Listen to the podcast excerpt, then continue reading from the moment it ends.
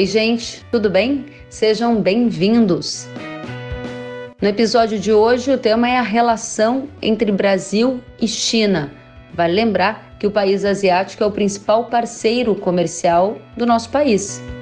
Qual é a relação que teremos no futuro? Como está a peste suína africana por lá? Há risco de novos embargos aos produtos brasileiros por causa do novo coronavírus? Tudo isso e mais neste bate-papo que a gente gravou no dia 25 de setembro em uma live transmitida via Instagram. Se você gostar deste conteúdo, compartilhe nas redes sociais e siga kellen.severo no Instagram.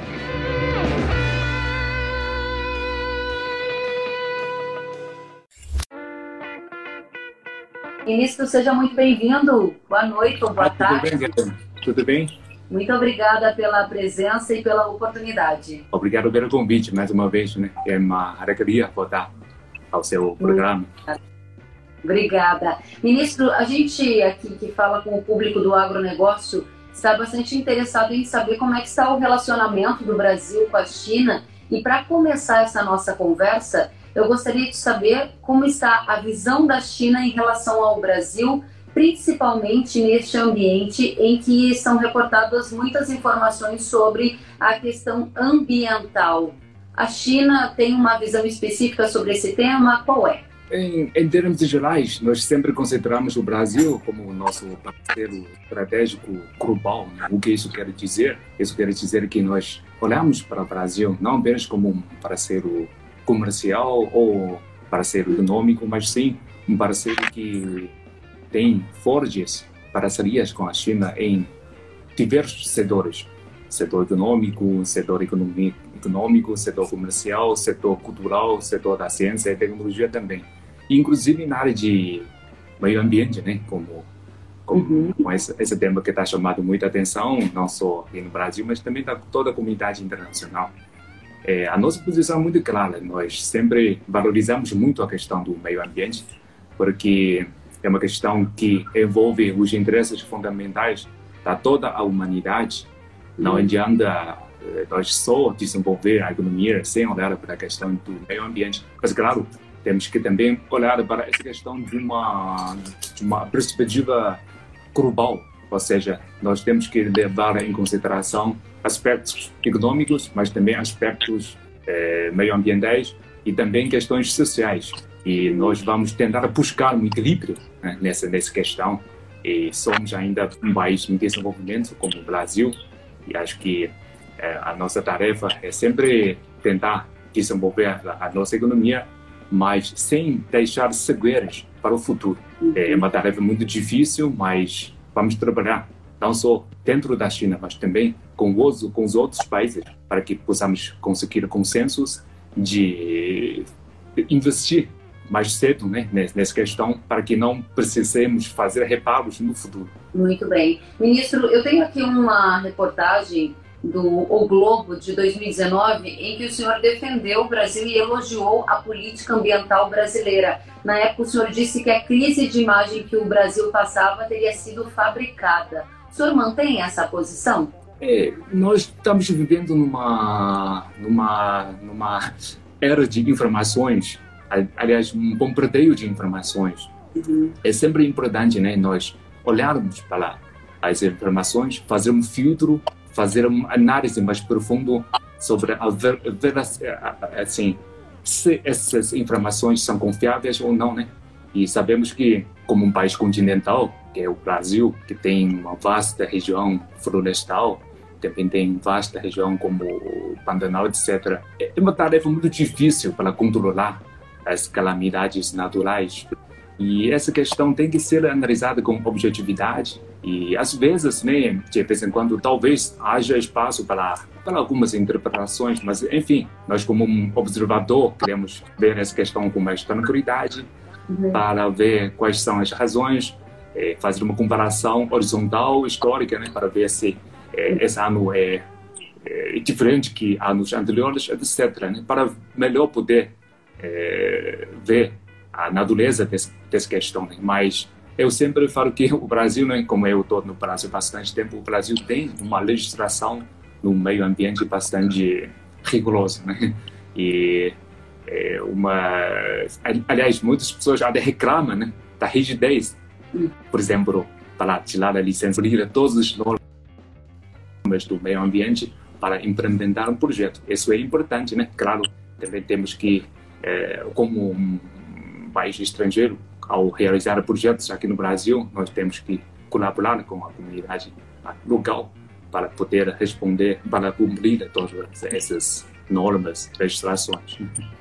Bom, o senhor disse que é uma tarefa difícil toda essa análise de tanta informação e disse que é preciso analisar com objetividade e ver ainda o histórico, né? E uhum. ele comentou que o Brasil tem uma legislação bastante rigorosa na pauta ambiental. A China é o principal cliente do agronegócio brasileiro. E recentemente a gente ouviu algumas empresas do setor privado falando da necessidade de rastrear a origem dos produtos brasileiros para saber, por exemplo, se elas não vêm de área de desmatamento. Há também em outras áreas, ministro, empresas querendo o chamado desmatamento zero, ou seja, mesmo que a legislação ambiental brasileira dê a oportunidade para que, seguindo as regras, novas áreas sejam ah, suprimidas e colocadas na agricultura, não comprariam destas áreas.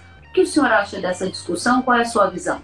É, aliás, acho que nós sempre incentivamos empresas chinesas, seja do setor privado, seja do setor público, né, é, respeitar rigorosamente as normas locais, as leis locais, para tentar ajudar né, na questão de desenvolvimento sustentável. E uh, acho que podemos citar o exemplo do COFCO, né, que recentemente já começou esse sistema de rastreamento dos seus produtos.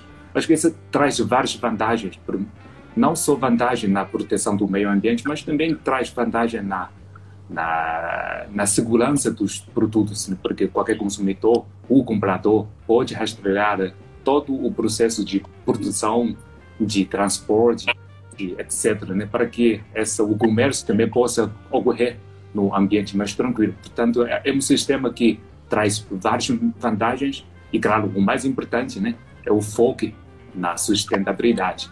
E, e para outras áreas também, né? E, enfim, a nossa visão é sempre apoiar esse tipo de postura, esse tipo de políticas. Né? Então, apoiar a política de rastreabilidade, mas não necessariamente a política de desmatamento zero ou ambas, ministro? É, desmatamento, acho que é, é mais uma questão que cabe aos produtores brasileiros né, a entender. Acho que nesse momento a China não tem nenhuma empresa que opera na, na indústria florestal aqui no Brasil, que nós saibamos não, né? Portanto, mas nós estamos também acompanhando de perto essas políticas de desmatamento zero, etc. Né? Sabemos que, por exemplo, a lei brasileira estipula que ao desmatar uma certa região, você tem que reflorestar uma área equivalente, né? Acho que são todas práticas muito boas para que possamos é, cumprir as normas do meio ambiente, né? Portanto, acho que é uma, enfim, mas enfim, é uma lei brasileira que nós vamos respeitar totalmente. Aliás, também serve de alguma referência para a própria China, né? Muito bem.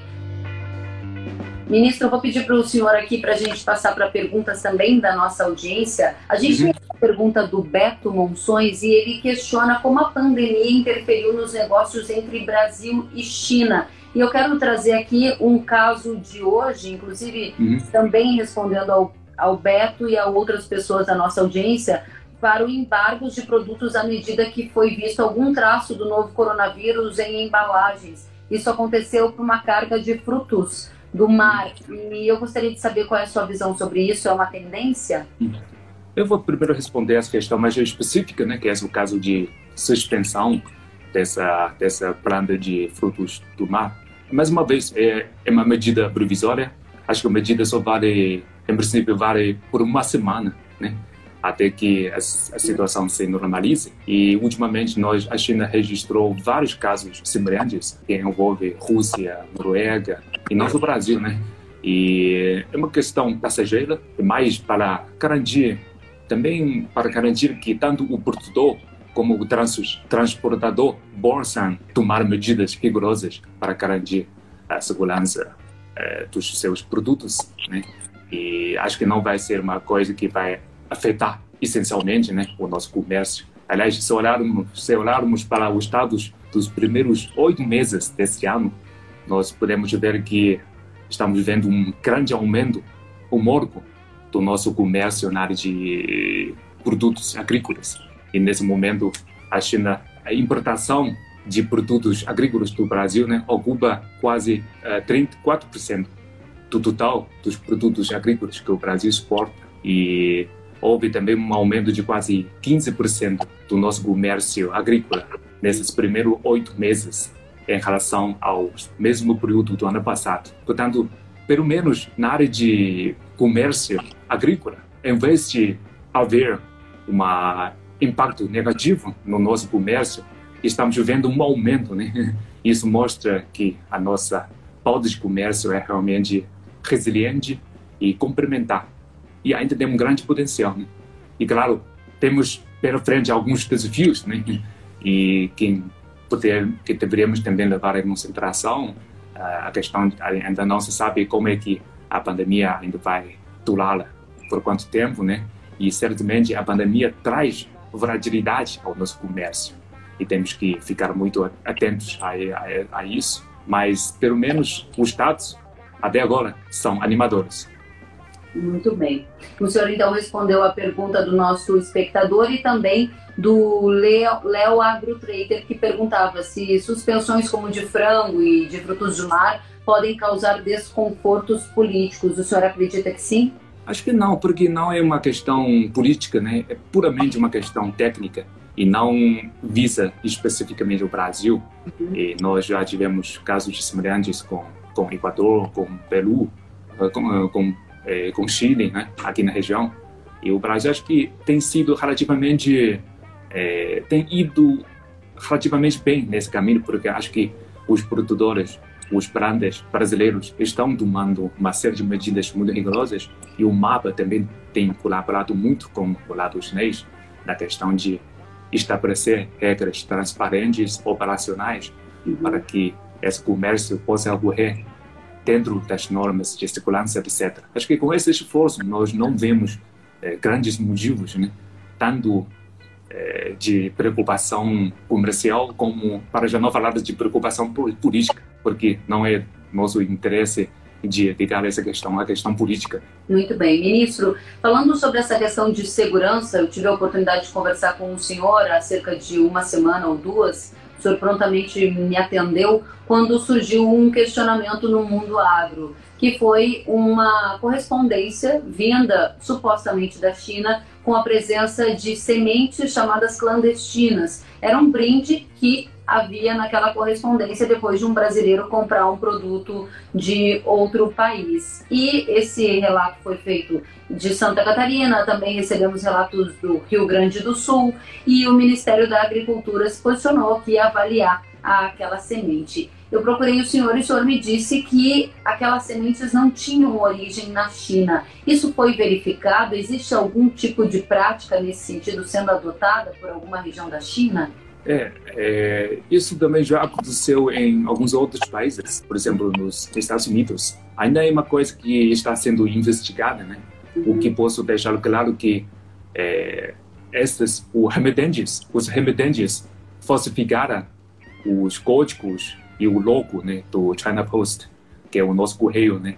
Porque a China é membro da União de Correios, que se compromete, se compromete a não transportar sementes eh, autorizados pelos governos. Portanto, qualquer transporte de sementes né, é, é, ilegal, a não ser que haja um acordo prévio entre, entre os governos. E nesse caso, acho que mais me parece, pessoalmente, mais parece um crime organizado, né? É, manipulado por alguém. Ainda está sendo organizado, o que podemos deixar claro que é, existe a prática de falsificação de logos dos, dos nossos correios, que já é uma prática de crime. Né? E como é um caso que ainda está sendo investigado, ainda não tenho mais informações ou mais detalhes.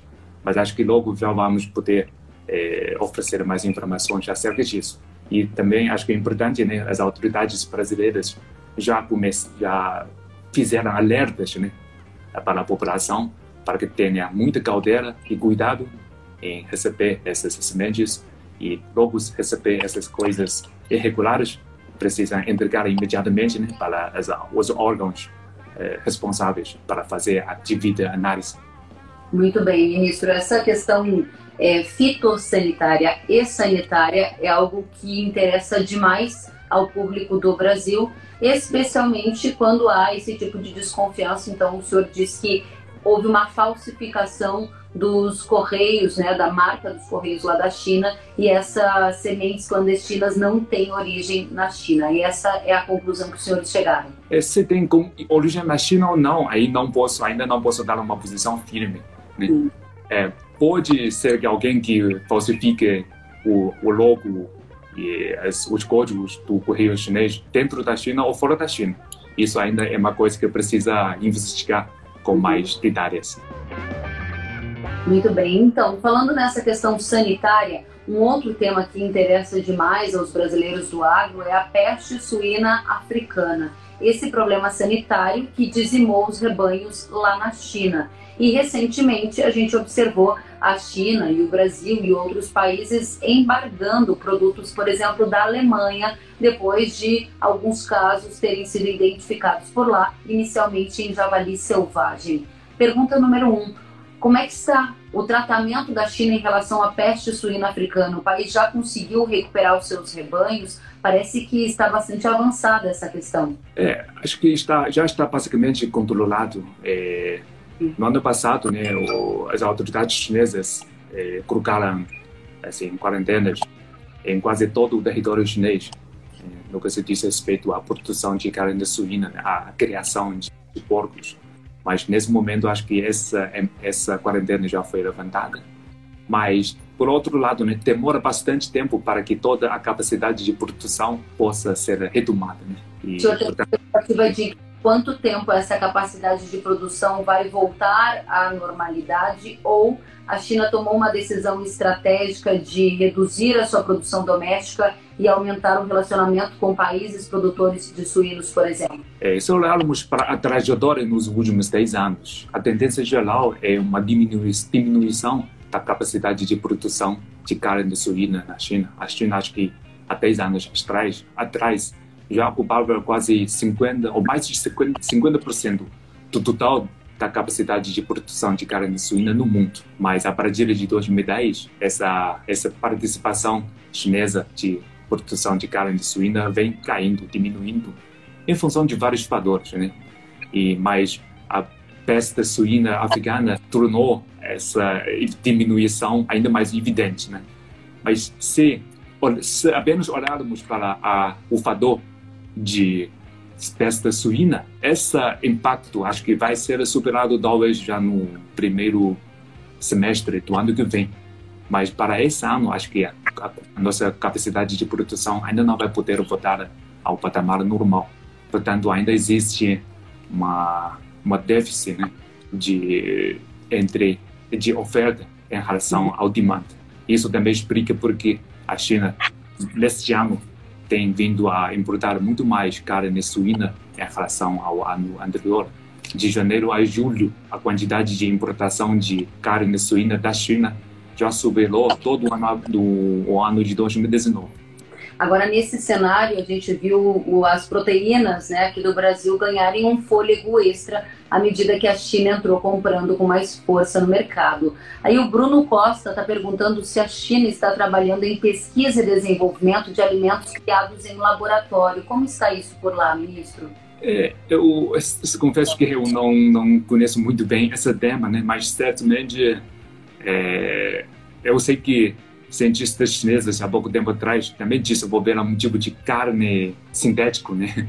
Eu não sei se essa é também é o que o nosso amigo é, perguntou, né? É, e também tem outros produtos de alimentos que estão sendo é, desenvolvidos no labra, nos laboratórios é, para tanto na sua semeação como na sua no seu processo de fabricação.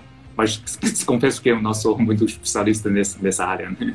Imagina, a gente está aqui para fazer as perguntas da nossa audiência. Tem duas outras perguntas, ministro, que eu vou trazer aqui que são na mesma linha. Uma é do Nilson, Ele perguntou qual será a demanda chinesa por soja e milho nos próximos anos. E ainda nesta linha, o. Joel Mir perguntou: vão comprar mais soja e milho no próximo ano do que compraram nas safras passadas? Uhum. É, soja e milho, acho que ainda são duas questões diferentes, né? Na área de soja, é, nos últimos anos, a participação brasileira de importação chinesa de soja tem aumentado expressivamente. A China já absorve quase 80% do total de soja que o Brasil vende para para o exterior e, e, nós temos um grande aumento de importação de soja brasileira nos últimos anos e acho que essa tendência vai ficar eh, bastante estável nos próximos anos.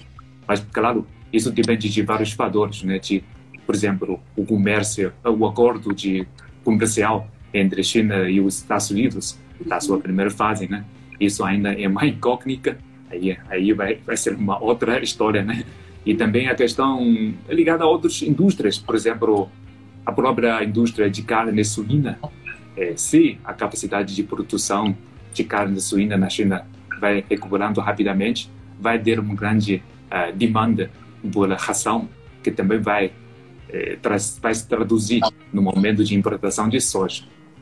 Mas em termos gerais, acho que a tendência vai ficar bastante estável e também é um produto que fica menos vulnerável, por exemplo, a questão da Covid-19. Né?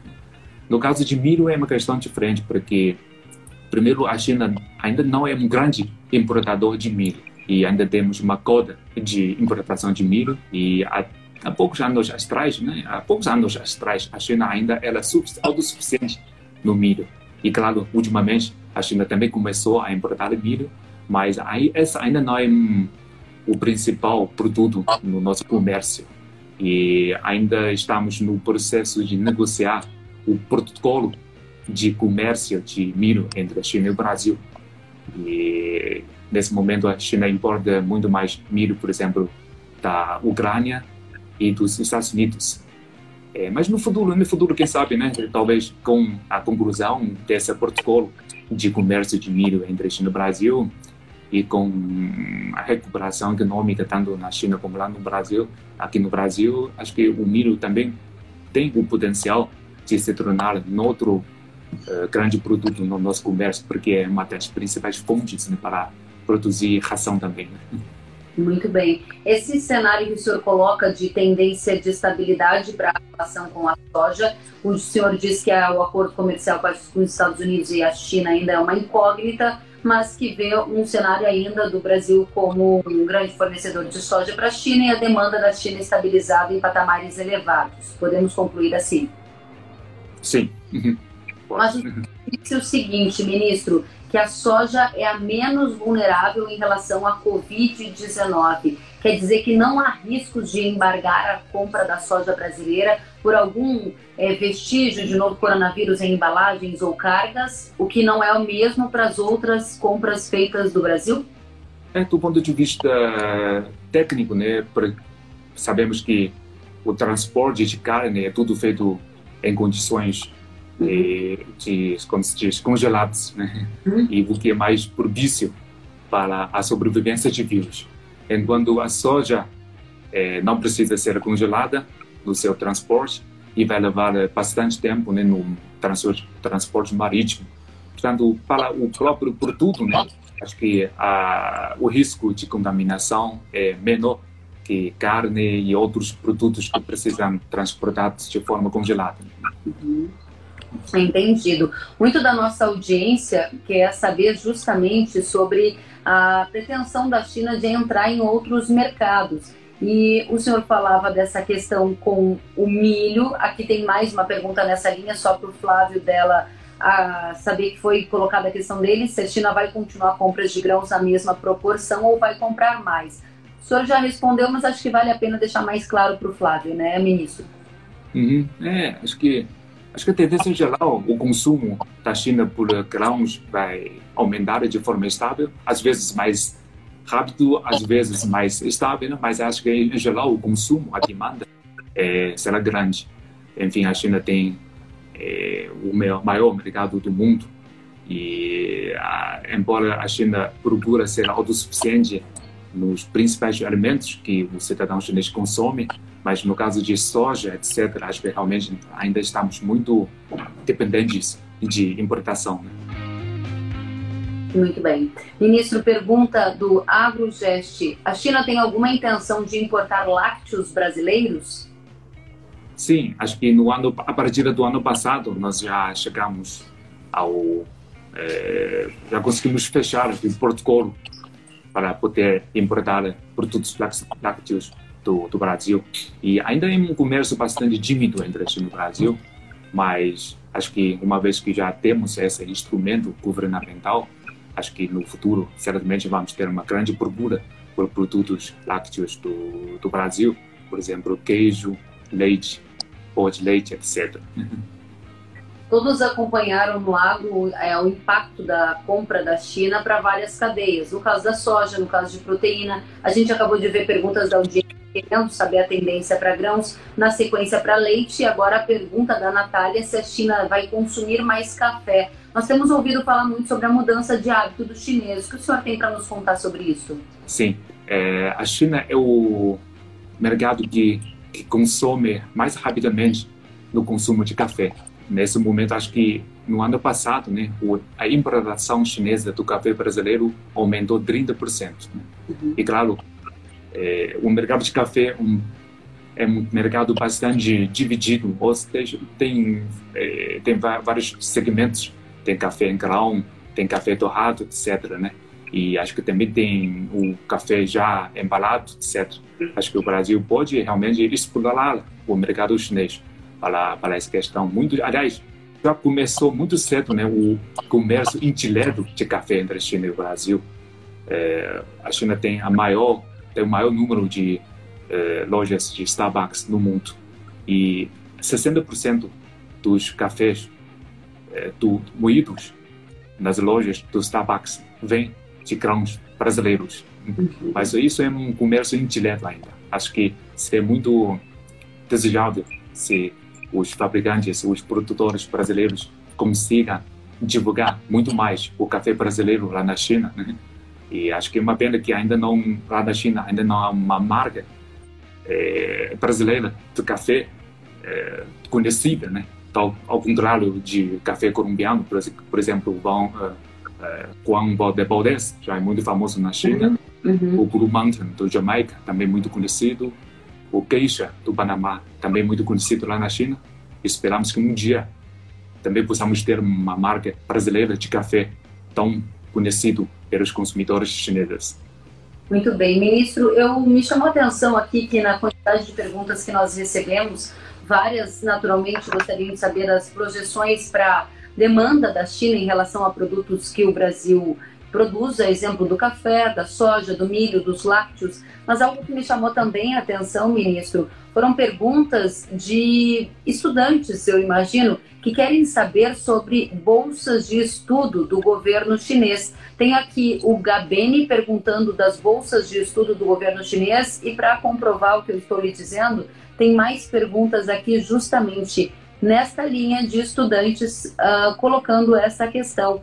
Aqui mais uma pergunta nessa linha, se há possibilidade de facilitar o intercâmbio entre estudantes universitários. E tem mais algumas nesta mesma direção. O que o senhor tem para nos dizer? É uma área que nós queremos incentivar muito, porque achamos que os jovens são o futuro né, da, nossa, da nossa relação.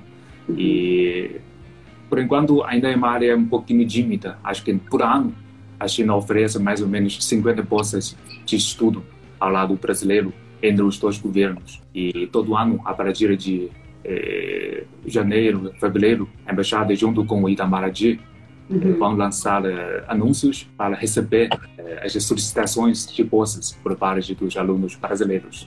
Mas ainda é, é bastante tímido, né, esse número de 50 alunos. E há poucos anos atrás, nós também eh, temos um acordo com o brasileiro com o governo brasileiro para que haja mais intercâmbio entre universidades no âmbito da ciência sem fronteiras. Uhum. É, todavia, ainda precisamos investir mais nessa área. E, claro, essa é uma área que, que também já estou, já está, já começou a prosperar um pouquinho nos últimos anos. E, por exemplo, é, não sei, acho que muitas pessoas já sabem que tem uh, sistema de institutos Confúcio, e normalmente é, estabelece uma parceria entre duas universidades, uma brasileira e uma chinesa, uhum. para criar um Instituto Confúcio numa universidade brasileira para ensinar línguas, cultura chinesa para, para os jovens brasileiros. E também o número geral né, de alunos brasileiros que estão indo para, indo para a China tem aumentado um pouco a pouco nos últimos anos. Né? Mas ainda muito pouco se olharmos para o número de alunos brasileiros que vão para os Estados Unidos que, ou vão para a Europa. Né? Muito bem. Ministro, mais uma pergunta para a gente encaminhar aqui para os encerramentos. A Viviane Lima quer saber como a China vê o Brasil temos um futuro de mudanças acontecendo no mundo. Acho que aqui é uma daquelas mensagens que o senhor já trouxe, mas eu gostaria que o senhor amarrasse para a nossa audiência ter clareza de como está o relacionamento do Brasil com a China do ponto de vista econômico, político, qual é o futuro dessa relação. É, se olharmos para todos os países do mundo, né, acho que é muito difícil nós conseguirmos achar uma parceria tão propícia, que é o caso da relação entre China e Brasil são dois países de mercados emergentes, são dois grandes países, dois países continentais, têm grandes mercados e não temos nenhum conflito de interesse substancial. Claro, temos divergências em, algum, em relação a alguns pontos, algumas questões específicas, mas não existe um conflito substancial né, de interesse entre nós. Portanto, para já não falar que temos uma grande complementaridade nas nossas estruturas econômicas. Portanto, tudo indica que temos muito a ganhar em fomentar a nossa nossa cooperação. E acho que concordo também que está havendo uma grande mudança no mundo. E acho que dependendo de como nós construirmos essa uhum. relação entre a China e o Brasil, podemos também contribuir para essa transformação do mundo, para que essa possa, para que essa mudança possa trazer mais benefícios em vez de impactos negativos para toda a comunidade. Né? E, ou seja, somos, somos, amigos politicamente, somos parceiros eh, economicamente e, claro, temos desafios também. Somos dois países com cultura, história, língua, sistema uhum. social muito diferentes, mas essas são diferenças, acho que, superáveis. E, em, de jeito nenhum, não são diferenças insuperáveis. Muito bem. O senhor trouxe né, esse ponto na sua fala das divergências, dos desafios, das diferenças. Uhum. Uma dessas divergências pode ser dita que tem a ver com a relação, por exemplo, do atual governo do Brasil, que vê com bons olhos o atual presidente dos Estados Unidos, que é algo que a China tem tido dificuldade de manter um relacionamento. A gente está falando aqui da posição de Donald Trump, da relação com esse país. Isso pode afastar o Brasil da China? O que o senhor chama de desafio, diferença entre Brasil e China? Acho que o Brasil, como qualquer país soberano, tem todo o interesse e direito de desenvolver relações com qualquer país do mundo. Né? E para nós, nós sempre achamos que a relação China-Brasil e a relação Brasil-Estados Unidos não deveriam ser uma relação excludente, são totalmente compatíveis. O que nos preocupa né, é a postura dos Estados Unidos, que estão tentando é, criar uma nova guerra fria entre a China e os Estados Unidos. Isso acho que é uma, realmente uma postura muito lamentável, sobretudo nesse contexto de grandes transformações mundiais, nesse contexto de combate internacional à Covid-19. Está colocando também pressão nos outros países e nós não queremos ver isso. Queremos desenvolver a nossa relação com o Brasil sempre baseado no respeito mútuo, de confiança mútua e na complementaridade, no ambiente de transparência, abertura e sinceridade. E, claro, nós não podemos controlar o que os Estados Unidos estão querendo, né? mas acho que o Brasil, como o maior país em desenvolvimento no hemisfério do sul, sabe fazer a decisão correta. Né?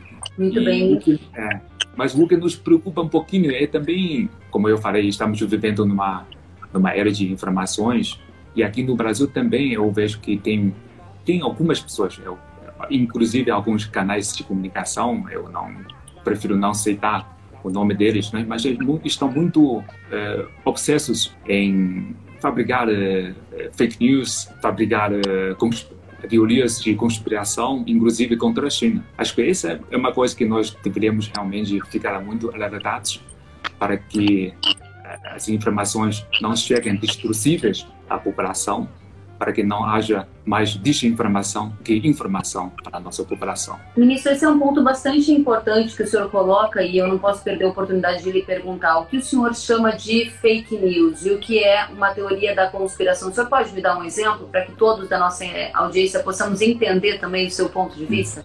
Por exemplo, eu há poucos dias assisti outro canal que também que trata de temas rurais agrícolas, né? dizendo que a China fabricou o vírus para ganhar benefícios, vantagens, está comprando o Brasil, está é, manipulando todo o comércio agrícola China-Brasil para, enfim, para fins políticos, etc. Né? Acho que estamos vivendo numa situação, cenário muito complexo, com tantas informações, e a população em geral ainda é muito difícil para eles conseguir é, analisar todas essas informações, chegar às suas origens, às suas fontes, fazer comparações, olhar para dois lados, etc.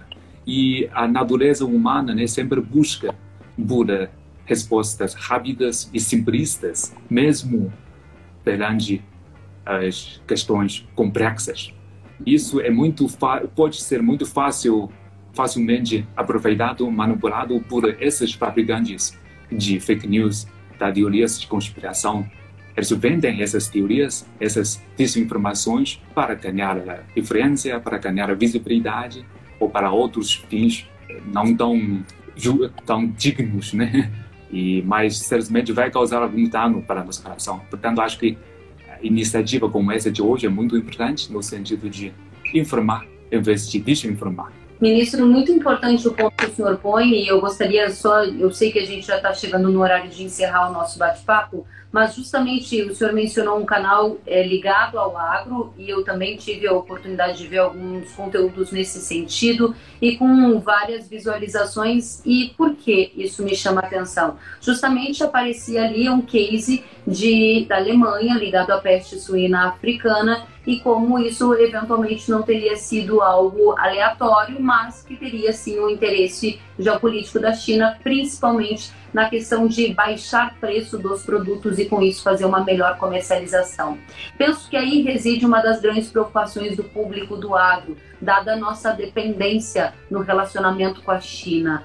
Eu gostaria de saber quais são as condições que a China poderia replicar, entre aspas, isso aqui no Brasil, ou seja, de uma hora para outra deixar ou embargar produtos do Brasil por uma ou outra justificativa e com isso mudar totalmente a dinâmica dos relacionamentos e do mercado. O que, que o senhor acha disso? É, é sempre bom os países sentarem juntos para discutir, clarificar as regras de comércio, estabelecer guarda-chuvas para garantir uhum. o fluxo normal do comércio. Uhum. Certamente, de vez em quando, nós vamos ter sofrer algumas coisas, alguns episódios inesperados, o surto de uma pandemia, o surto de uma eh, de doença, por exemplo, da peste suína. Isso é normal na trajetória da humana. A gente lida com isso quase todos todos os anos, todos os meses. Mas o importante é trabalhar e analisar a situação com objetividade, com tranquilidade, sem comprar essas teorias de conspiração, para ver onde estão realmente os problemas é, para levantar um argumento, né, tem que ter é, fundos, é, tem que ter fundamentos, né? E aí, é, papel dos governos e dos setores privados, né, é, fazer análises sérias com informações técnicas e objetivas para tirar a, a, conclusão mais confiável. Mas isso nem sempre é fácil, mas temos que insistir nesse caminho. Ou deixar a ciência, as regras a falar mais alto que a desinformação.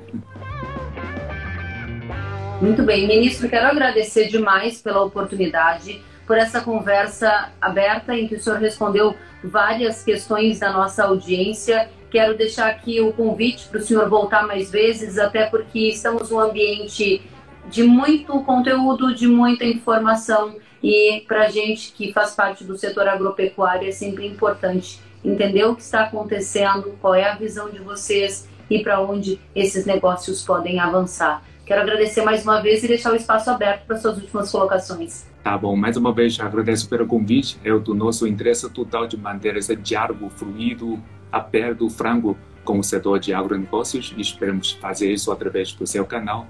E aproveitando o final para fazer uma propaganda cultural da nossa embaixada. Amanhã, às 11 horas, horário Brasília, nós vamos realizar um concerto online, virtual, eh, com a participação de três orquestras chinesas e brasileiras que vão celebrar o nosso Dia Nacional, que vai ser o primeiro de outubro, mas nós vamos fazer essa concerto online eh, amanhã, no sábado, 11 horas.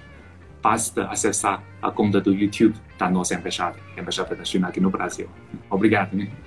Obrigada a você, ministro, e quero aqui registrar que está recebendo muitos aplausos da Dali Rosa, da Ingrid. Ah, aqui tem algum nome que eu não sei se eu vou conseguir ler. Parabéns, ministro Suncha, acho que é isto. Está dizendo, Paulo Henrique está dizendo muito bom, seria interessante outra conversa com o ministro. Aqui Taurus Representações dizendo parabéns, Kellen, parabéns, ministro, muito esclarecedor. E várias outras manifestações de aplausos e parabenizando pelo conteúdo aqui disponibilizado. Muito obrigada, ministro. Muito obrigada, Embaixada da China no Brasil. Uma boa noite e até a próxima. Boa noite, Kelly. Até mais. Tchau.